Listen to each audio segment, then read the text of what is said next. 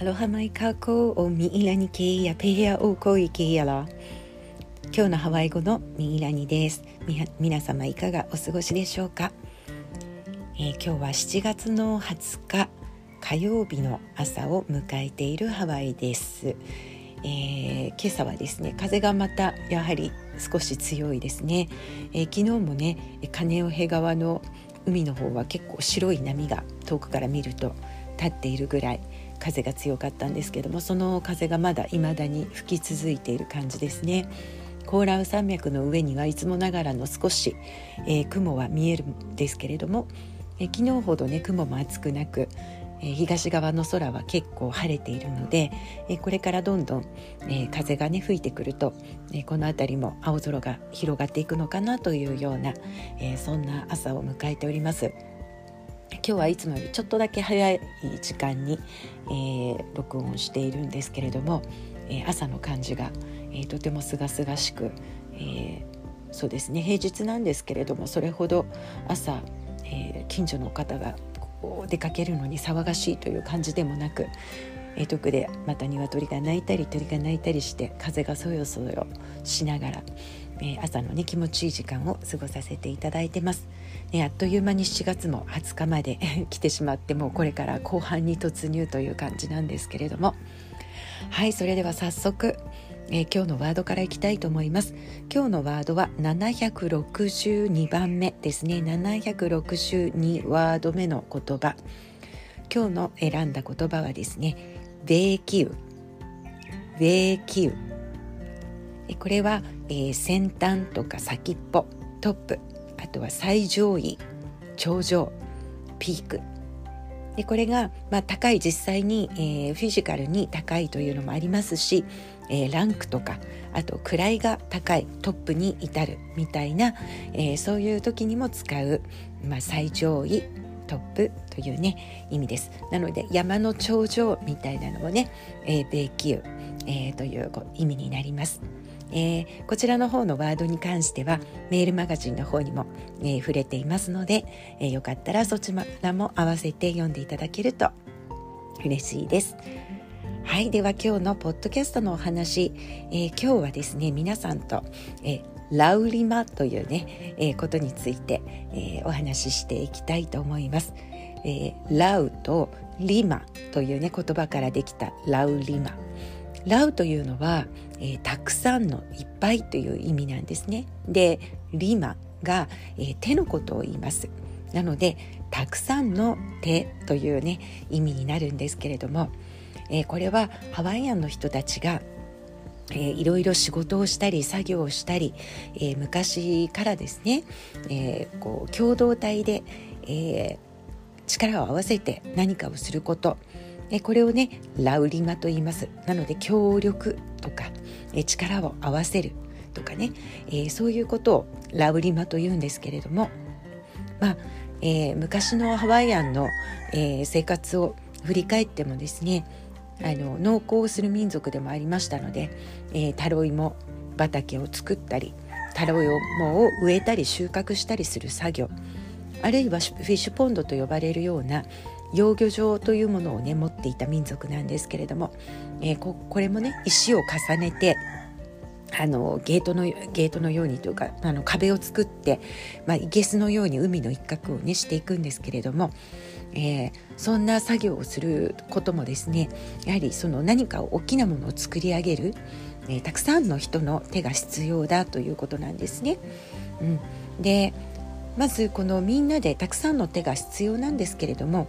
そのたくさんの手を集める時にやっぱり忘れていけないのはもう一つの言葉で「ロカヒ」というね言葉があるんですが、えー、これは、えー、ロカヒは、えー、調和とかね、えー、そういうハーモニーとか、えー、そういうことなんですけれどもこの調和を取るということがまた大切になってきます。ただいっぱいたくさんの手があるだけでは、えー、そこで、えー、一つのものを生み出すのはなかなか難しいですよね。でもそこに、えー、調和がもたらされることハーモニーがもたらされることで、えー、作業がより、えー、進んでいくということなんですよね。でじゃあ調和を取るためには何が必要かっていうと互いの思いやりであったりとか相手をいたわる心、えー、そして優しさで時には自分が、えー、少し謙虚な気持ちでいることとか、えー、そういうね、え人間にとっての、まあ、人としてのあこう最低基準というんでしょうか、えそういうね、え考え方が全てが調和を取れていること。で、えー、そうすると人間関係がうまくいきたくさんの人が集まった時にたくさんの手が集まった時にもその、えー、働く手がですね本当に力を発揮して、えー、素晴らしいものを生み出すっていうようなね考え方があります。なので、まあ、ハワイの人たちのあの、まあ、ハワイのアロハのね基本の基本でもあるアロハ哲学と言ってもいいのでしょうか。あるいは、えー、まあ、えー、ラウリマに関しては労働哲学というんですかね、えー、みんなで力を合わせて、え、何か共同体で、え、協力して、え作り上げる、えそんなことをねハワイの人たちは自分たちの生活の中から当たり前のように、え日常行うことによってね、えより豊かなより調和の取れた、え生活を送ってきた民族なのかなと思います。例えば、えー、私が一昨日お話ししたラウハラのあの作業のことに関してもですね、えー、私たちも実際あの日は、えー、たくさん、え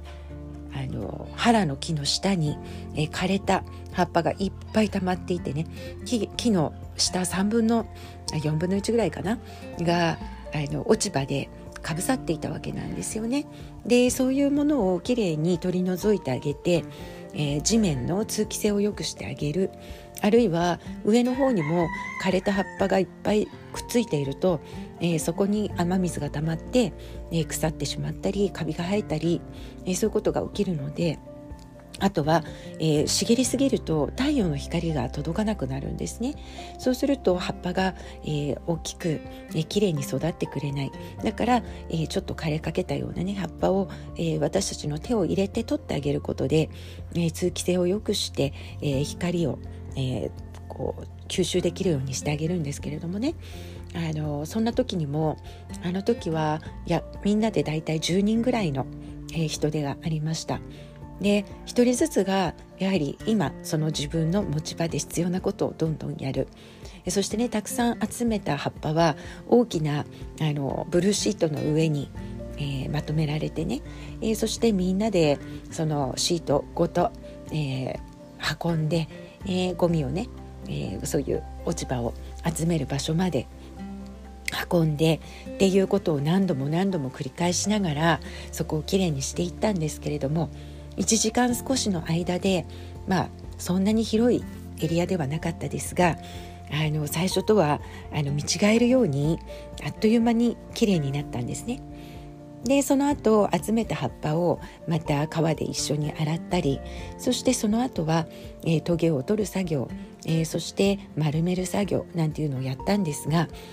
ブルーシートの上にいっぱい集めたそれらの葉っぱ時にはね あの一人で家で作業しなくてはいけない時もあったりするんですがそういう時はそんなパイルの目の前でちょっと呆然としちゃうことがあるんですね。何時間かかるんだろうみたいな。本当に、えー、気の遠くなるような作業なんですけれどもみんなで、えーあの作業する。そうするとね、えー、楽しい話をしながらみんなでゲラゲラ笑いながらなんか楽しく作業しているとやっという間になんかさっきまで山のように積まれていた葉っぱが全部きれいになってくるくるっと、えー、秩序を持って、えー、使えるような状態に、えー、準備されたりしてなんか本当にその時に、えすごく楽しみながらあっという間にその作業が終わった時あ本当にこういうことをラウラウリマって言うんだなっていうね、えことを本当に実感しました。そうやってこう一人ではくじけてしまいそうな大きなタスク大きな目標そういったものもみんなで力を合わせることによって、えー、前に進んでいくことができる、うん、そういうこうあの協力できるやり方あの割とね日本に今いると、えー、個人的になってしまうことが多いと思うんですよね。なんか自分の周りだけとかね、えー、自分だけがとか、えー、まあ、家庭を見てもそうですね。日本はとても核家族化して、まあ、もちろんハワイも現代のハワイはだんだんとそうなりつつあるんですけれども昔はねお家の中におじいちゃんおばあちゃんがいてお父さんお母さんおじさんおばさん、えー、子供たち、えー、そして、えー、いとこたち孫みたいなね、えー、4世代ぐらいがたくさんのね、えー、こう家族が集まって、えー、世代を超えて一緒に暮らしそして家の中でもそうやってたくさんの手があって何かをする時には共同してみんなで作業をするなんていうことをねしてきたと思うんですけれどもなかなかね核家族化してしまうと家族家庭の中でもそういうこう仕事的なね、えー、ことっていうのがみんな例えばお母さんのお手伝いをするとかそういうこともだんだん減ってきてしまってるのかななんていうふうに思います。あのハワイのね工芸品まだまだこれからもお話ししていきたいものがいっぱいあるんですけれどもね、えー、前にお話したそのラウハラに関しても例えば昔は、えー、細かく、えー、編まれたえこのようなラウハラのマットこういうものはね、えその地域のチーフたちに献上される、まあ、税金のようにして納めるものとしてねお金ではなくてそういう大切なものを生活にあ、ね、チーフたちの生活に必要なものを、ええー、まあ、その下の下々が、えー、最高級のものを作ってえー、そして献上するみたいなねことがあったんですけれどもそんなねマットも、うん、あのやはり葉っぱを集めて、えー、そして下準備をして、え、そして細かく裂いてそしてそれを編むみんなで編む、